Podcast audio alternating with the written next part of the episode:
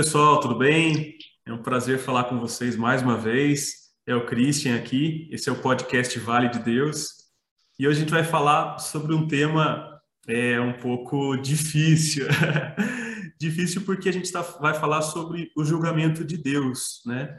É, a gente extraiu esse estudo de, da carta de São Paulo a Romanos, capítulo 2. Então, capítulo 2 inteiro, fiquem à vontade para acompanhar com a gente, tá? É, e aí hoje em especial, né, é, às vezes a gente no podcast nós nos posicionamos é, e eu me posiciono, né, ah, faça isso, tenha essa atitude, mude essa atitude, mas hoje um pouquinho diferente, eu vou falar em primeira pessoa, porque particularmente quando eu escutei né, Romanos 2 no meu estudo agora, né, e, é, é, ouvir de novo, né? Porque já é um, um, texto bem conhecido aí das missas, né? É, e eu senti que era muito para mim mesmo, né? Assim, nossa, está na hora de você repensar algumas atitudes, né? E São Paulo, né, naquele jeito sutil dele, sutil de dizer as coisas, ele deixa bem claro, né, é, aquilo que se deve fazer e o que não se deve fazer para que você possa ganhar a justiça de Deus, né? Porque a gente deixa esse entendimento bem claro, né, a princípio, que ele é o único juiz, né, que julga, né, e julga de forma imparcial a princípio, como o Marquinhos comentou mesmo, né, é, no nosso curta, é, ele julga de forma é, justa e imparcial a todos, independente é, de quem seja. E aí a gente tem que começar a repensar as nossas atitudes, e aí eu falo por mim de novo. Eu tenho que repensar as minhas atitudes para saber se eu sou digno dessa justiça é, de Deus, se de fato eu posso ser salvo, né? Mas e aí, Marquinhos, o que, que, que, você fala um pouquinho também sobre Romanos 2? Excelente. Olá, pessoal, tudo bem com vocês? É Marcos aqui. Eu gosto muito desse tema de hoje. Eu até falei em off com o Cris aqui que é, é uma coisa curiosa, porque é, é interessante a gente pensar, né? Como é que vai ser o, o nosso julgamento? Quais que serão os critérios, né? Para a gente ser salvo, para a gente ir para o céu. A gente está aqui conversando a respeito disso, é, professando uma fé, tentando ser pessoas boas, é, com o objetivo de, de viver na morada do Pai, né? Eu acho que a ideia é, é essa. Ninguém está aqui falando assim, ah, mas se não der certo também tá bom, né? Não, imagina se a gente pensasse dessa forma, acredito que a gente não, não estaria aqui, né?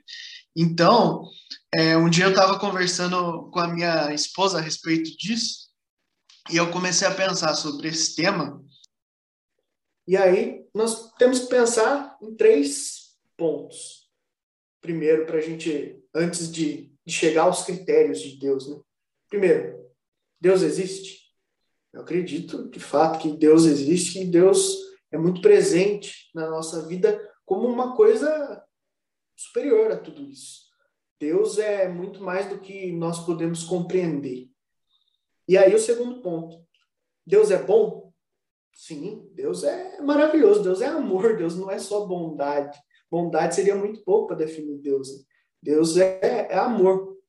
E aí, terceiro, Deus é justo? Eu acredito muito nisso. Deus, ele não teria critérios que fossem inaplicáveis ou específicos para certos grupos. Deus é justo com todo mundo. Então, se Deus é justo, nós precisamos ter um método de salvação que se aplique a todo mundo, né? Mas antes de contar qual que é esse método, eu passo para o Cris nos falar um pouco sobre essa questão de justiça e de imparcialidade de Deus. Como é que Deus age dessa forma, sendo imparcial conosco? Né? Legal. É isso aí, Marcos. O, a gente entende, então, que Deus é o, o responsável pelo julgamento. Né? Ele é, de fato, é, a pessoa que está acima de nós e pode olhar todas as partes, né, é, e analisar o que de fato é certo e quem está no caminho certo e dizer quem é o correto na, numa ocasião. Mas é, a gente gosta de brincar de Deus, né? A gente gosta de assumir esse papel né, de, de, de julgador mesmo, né? Então isso, eu acredito que isso faça parte da natureza mesmo do ser humano, né? Discernir sobre o certo e o errado julgar principalmente o outro, né? A gente não não se julga, né? A gente julga o outro. Isso é uma prática, né? Isso é uma, uma prática minha mesmo, né? Como eu falei, eu tô eu tô me, me analisando aí, né? É, então, é, um, dos, um dos conselhos aí, um dos ensinamentos que Paulo deixa em Romanos 2 é não julgar os outros, né? Deus é o único julgador e ele é justo, ele é justo. Ele é o que, que de fato, é, é, é consegue entender né, todas esse, esses, essas questões. Você falou de, do Clóvis, né? Clóvis de Barros, né? Eu, é, escutando o podcast, ele está lá no Flow, Fica uma dica cultural para vocês. Ele fala um pouquinho sobre Sócrates, né? E ele dá uma, uma historinha que ela é bem interessante, né? Uma pessoa chega até Sócrates e fala: Ah, tal fulano fez isso, isso de errado, é uma pessoa ruim, é uma pessoa inconsequente, né? Aí Sócrates fala: Não, não, tudo bem, né? É, você está dizendo que ela é ruim, né? Essa pessoa é ruim, né? Então, se você está dizendo isso, então você é, conhece o que é justiça, então, né? Já que você está julgando essa pessoa por ser ruim. Aí, não, sim, claro, né? É, ela é ruim. Eu estou dizendo para você que ela é ruim. Eu conheço o que é justiça. Aí Sócrates fala: Ah, você conhece o que é justiça? Então explica para mim o que é justiça, porque aí eu também quero. Deixa eu anotar aqui, né? É muito interessante o que ele diz sobre isso, né? É, é um pensador, Sócrates, né? É, querendo entender sobre justiça. Então, assim, eu acredito que isso não é, é, é um dom humano, né? É, entender todos os pormenores da justiça.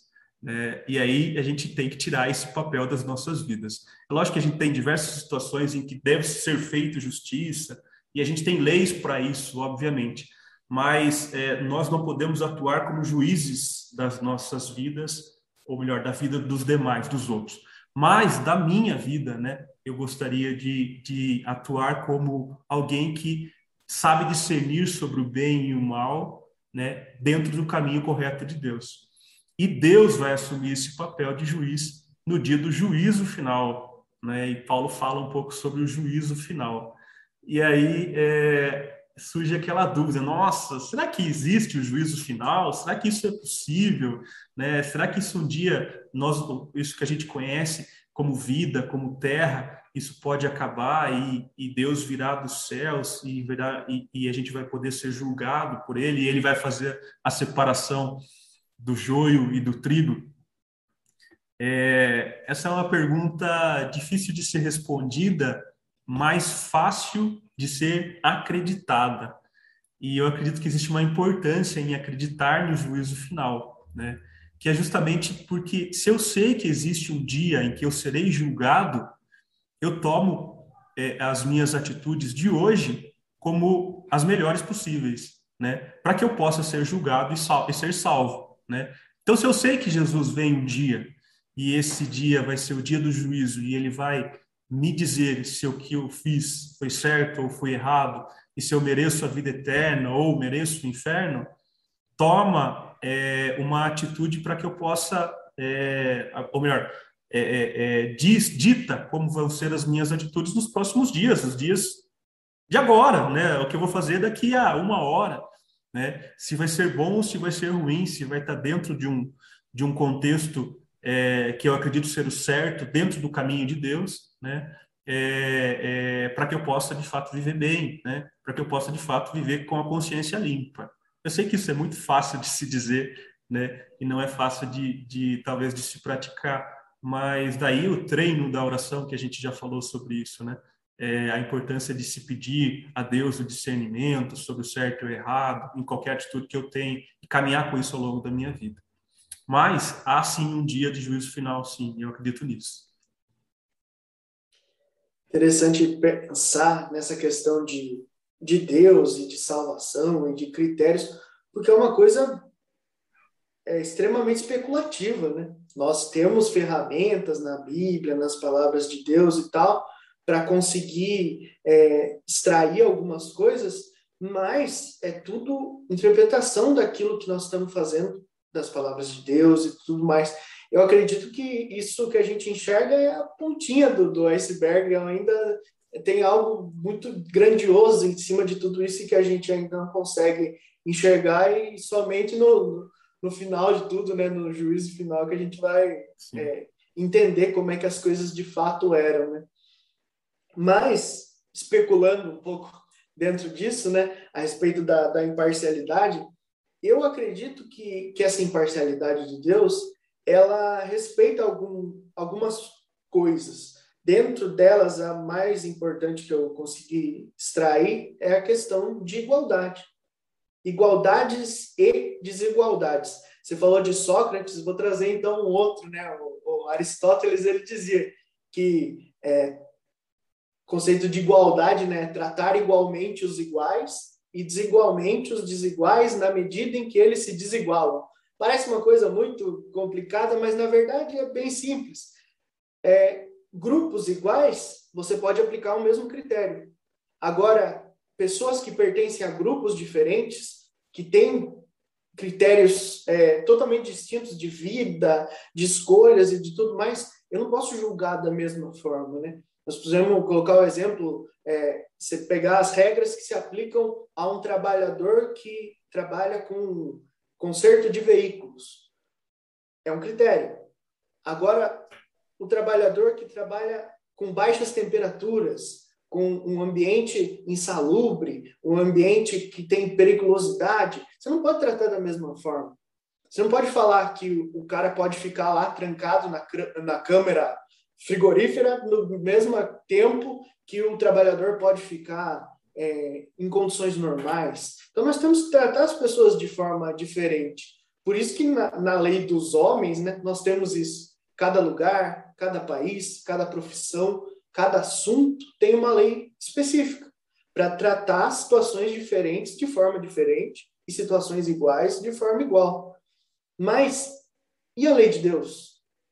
A lei de Deus é uma só como é que a gente faz para tratar essa questão das diferenças dentro da lei de Deus? E aí eu te devolvo essa, essa pergunta, porque para a lei de Deus não tem lá lei de Deus do Christian, lei de Deus do é. Marcos. Como é que a gente faz essa interpretação da lei de Deus? Maravilha. Olha, é, é muito interessante isso, porque eu acredito mesmo que Deus é, me olha de forma individual, né? Eu acredito que eu devo estar lá no caderninho dele. eu tenho uma página escrita só para mim. Mas é, é, essa essa forma, né, como Deus é, me olha, né, é, olha todas as minhas atitudes, né, e de fato julga, né, todos tudo aquilo que eu faço e ele e ele é, me coloca numa condição é, de filho. Mas é, eu devo lembrar, né, e aí eu posso entender, não, já que eu sou filho de Deus, então eu posso algumas regalias, né? É, e aí é, eu me coloco talvez numa condição super, de superioridade, principalmente quando eu me comparo com outras pessoas, né? Então às vezes a gente tem essa, às vezes a gente tem essa condição mesmo, né? É, pelo meu trabalho, pelo meu estudo, pela minha formação, né, por tudo aquilo que eu já vivi, pelas minhas, pelas minhas experiências, né, eu me coloco numa condição de superioridade quando eu comparo com uma outra pessoa. E às vezes eu nem conheço a história da outra pessoa e mesmo assim eu tô, estou ditando na minha cabeça. Isso talvez seja inconsciente. Muitas vezes eu não faço isso, né? Mas eu me coloco numa condição de superioridade, né? E aí eu acho que porque eu sou superior eu vou vou, vou ter cadeira cativa, né? Eu vou ter espaço VIP lá no céu. E é, é, Deus não analisa assim, né? Deus é imparcial nessa condição, né? Hoje eu escutei isso, escutei isso de um primo meu. Ele falou assim: a vida é como um jogo de xadrez. No final das contas, junta todas as peças, o rei e o peão dormem na mesma caixinha. Eu acho que é mais ou menos assim mesmo, né?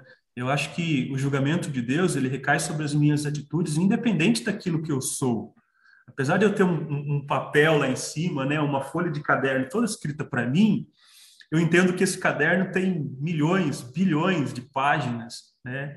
É, e se eu me coloco numa condição de superioridade a outro, independente da minha, do meu status, isso não tem a menor relevância, né, para Deus, Deus vai me julgar da mesma forma, né? E se eu tiver cometido coisas erradas, ele vai, ele vai rasgar a folha se necessário, sem, sem dúvida, sem dúvida, sem dúvida.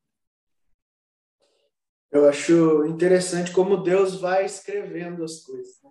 Você falou de página, Deus vai escrevendo o nosso podcast de uma forma que é, você muitas vezes não sabe exatamente o que eu vou falar, a gente combina o tema, mas cada um faz os seus estudos e é bonito de ver principalmente quando você faz primeiras provocações e eu continuo, o quanto Deus foi encaixando as coisas.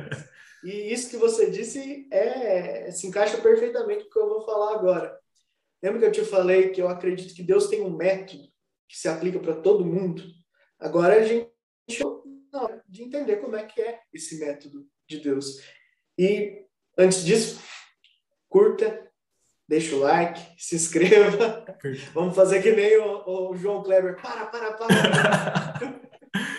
Não se esqueça de compartilhar nas nossas redes, né, nas suas redes sociais. E se esse conteúdo está fazendo bem para você, deixa o like, né? Dique para outras pessoas. A gente está fazendo tudo isso com muito carinho. Mas vamos lá, então. Uhum. Recapitulando, a gente definiu, então, que Deus existe, Deus é bom, Deus é justo, e se ele é justo, ele precisa de aplicar um método de salvação que seja aplicável a todo mundo. Imagine a seguinte situação. Né? Eu, eu e o Cris, como católicos, a gente morre, chega no céu, está lá Deus, e ele diz, então, gente, quem estava certo era uma tribo lá da Nova Guiné. Hum, aí você fala, mas Deus, eu nunca nem vi, não sei onde fica esse lugar.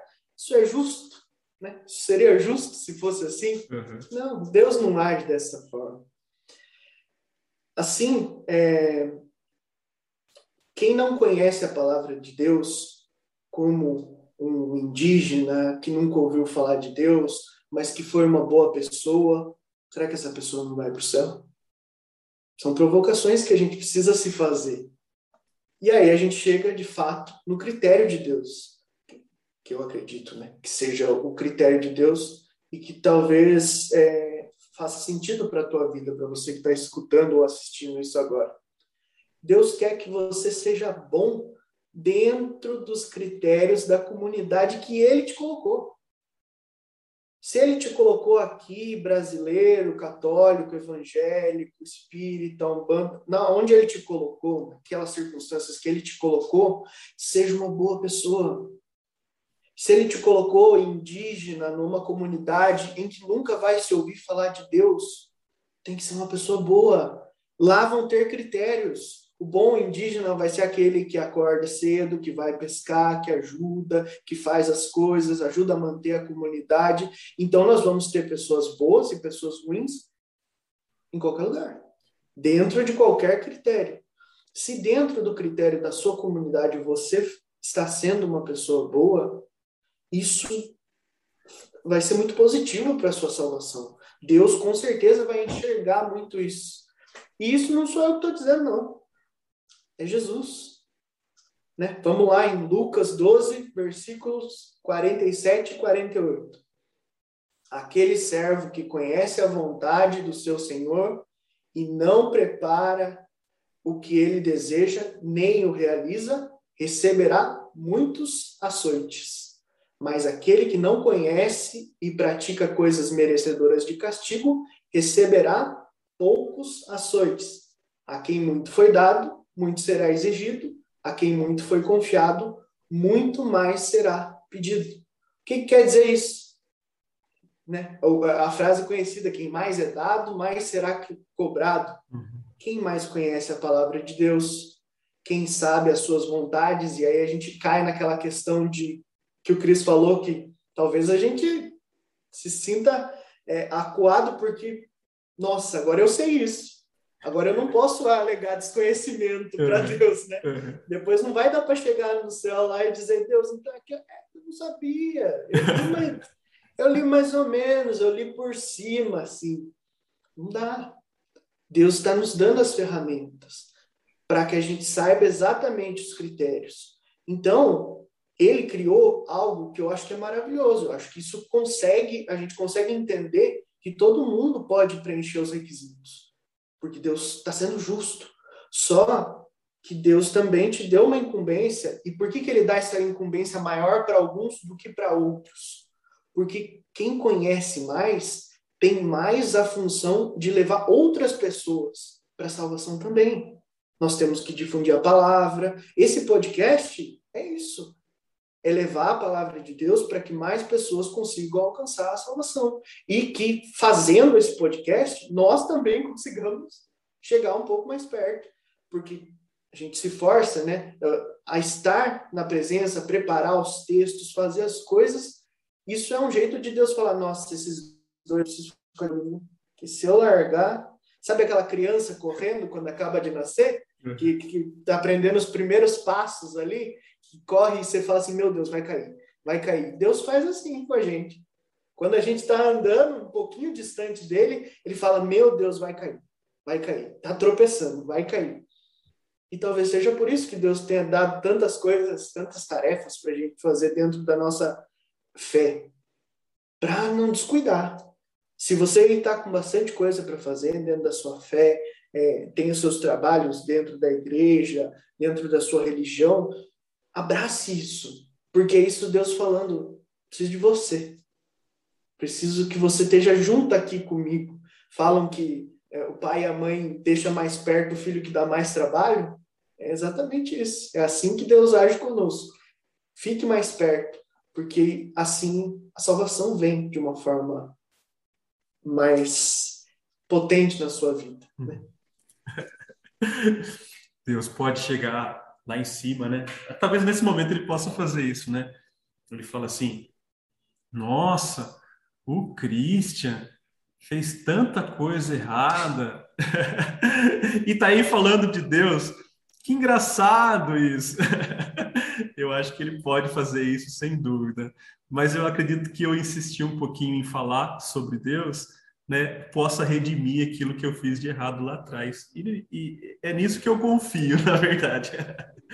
Deus, nós estamos tentando, viu? Então, não, eu estou aqui embaixo nós estamos, tentando. Nós estamos tentando, tentando, estamos tentando fazer a nossa parte. Exatamente. Mas isso que o Marquinhos falou, é, é e aí você cai num, num certo num dilema, né? Porque é, eu penso nos discípulos, a gente falou bastante dos discípulos no, no último nos últimos podcasts, né, o discípulo moderno, né, Pedro e Paulo, né, hoje a gente está falando de uma carta de Paulo. Então, assim, eles tinham uma, uma condição do qual né, a gente não experimentou, né, que é conviver com Jesus, né? Eles estavam, eles, é, os primeiros discípulos, Pedro, né, conviviam, passavam dias, ficaram é, quase três anos aí, né, num, num, num, caminhando né, e construindo né, o projeto de Jesus né, pessoalmente com ele, conviveram com Jesus. Né? É, é, e aí eles iam aos poucos aprendendo. Né? Então, talvez numa condição de pecado, ó, eu estou fazendo isso porque de fato eu não sabia. Né? Mas aí Jesus vem e diz: ó, é assim. É assim que se faz, é dessa forma que se trabalha, é desse jeito que se conquista a salvação é, in loco, in loco, né? Trabalho in loco, né? É on the job. Mas é, hoje a gente não tem essa presença de, de Jesus. Porém, porém, a gente tem né, tudo isso escrito, a gente tem tudo isso né, de forma muito trabalhada. Né? As igrejas trabalham muito firmemente os propósitos da Bíblia, né, os propósitos do Evangelho. Então, em alguns momentos, né, em alguns momentos, em vários momentos da nossa vida, nós nos deparamos com o certo e o errado ditado pela igreja, né, ditado pelos ensinamentos de Jesus, né? A gente quantas aí falando um pouquinho mais do âmbito legal, quantas leis foram criadas a partir de uma consciência cristã, né? De uma de uma necessidade é, cristã mesmo, né? Que veio a partir do cristianismo, né? Ou seja, o que eu estou querendo dizer com isso? Nós sabemos né, muitas coisas e mesmo assim pecamos. Eu acredito que é, é, num grau de seleção, né? Vamos fazer uma fila aqui no juízo final. Quem sabe né, o caminho certo a se seguir. Vai pegar essa fila aqui, aí você vai e pega aquela fila. Por quê? Porque eu já recebi um ensinamento, né? É, eu já recebi alguns sacramentos, né? Falando da Igreja Católica, né? Eu já fui batizado, eu já fui crismado, já recebi a primeira Eucaristia. Então, são alguns sacramentos. Eu, eu já eu vou pegar essa fila aqui, então. E aí, quem não foi, quem não seguiu, quem não conhece, aí eu, né? É, vai nessa fila. E aí a pessoa conscientemente vai nessa fila. Aí, dessa fila que eu estou, quem pregava aquilo, quem é, é, sabia e seguia o caminho correto e fazia a coisa certa. E aí? Né, você fala, nossa, e agora? Que fila que eu pego? Porque eu sabia, mas não seguia. E talvez aquela pessoa da outra fila que não sabia, que não conhecia, é, tinha atitudes muito melhores que as minhas e vai receber esse reino do céu muito mais facilmente do que eu talvez caibam alguns argumentos nas minhas atitudes. Eu vou contratar um advogado celestial para me responder. Não sei. O que eu estou dizendo é que assim a gente tem uma responsabilidade muito maior, porque eu conheço o caminho correto e aí eu opto por não segui-lo. Eu acho que esse é um pecado ainda maior. Exatamente. Eu concordo plenamente com o que você falou. É difícil de você olhar e discernir qual que é a fila que você vai entrar, né? O que que eu vou, não, será que eu preenchi? Será que eu me preparei de fato? Então, comente agora. Nós estamos com o processo em andamento. Há tempo de você falar, não, eu preciso revisar tais coisas, mudar tais pontos na minha vida. Eu preciso, estou falando, Marcos, preciso muito mudar algumas coisas na minha vida, porque eu ainda não estou pronto. Então espera um pouquinho, Deus. Chama daqui a pouco. Eu preciso ainda melhorar. Eu acredito que todo mundo tem um pouco desse sentimento de que talvez esteja no caminho certo, mas que ainda tem coisas para melhorar, né? Ainda é tempo de fazer essa mudança.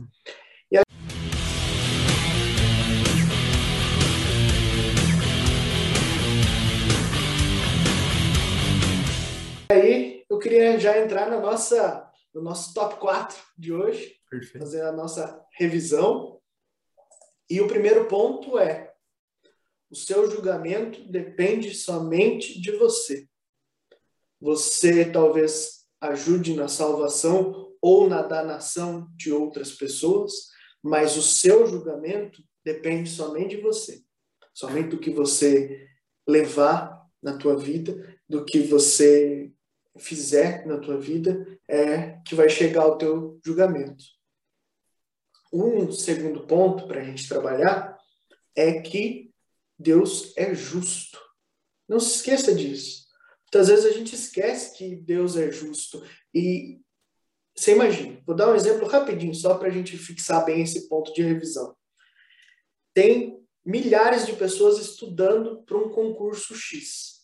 Aí você chega lá, mas ó, eu rezo, eu, eu sirvo, eu ajudo as pessoas, eu sou uma pessoa boa, mas eu não estudei. Você acha que é certo pedir para Deus para você passar nesse concurso, sendo que você não estudou? Deus é justo com você. Então ele precisa ser justo com todo mundo.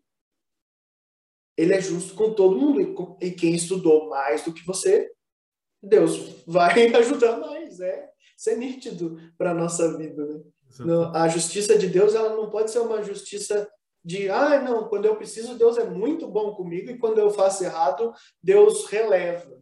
Não, gente, isso, é, isso não é nem justiça para os homens, quem dirá justiça para Deus. Né? A gente tem que, que saber bem o que pedir para Deus. Né? imaginou, imaginou que sinuca de bico que Deus ia estar se ele tivesse que atender o pedido de todo jogador de futebol, né? Tá iniciando a partida, o jogador fala assim: "Meu Deus, que o meu time, que, eu, que o meu time ganhe".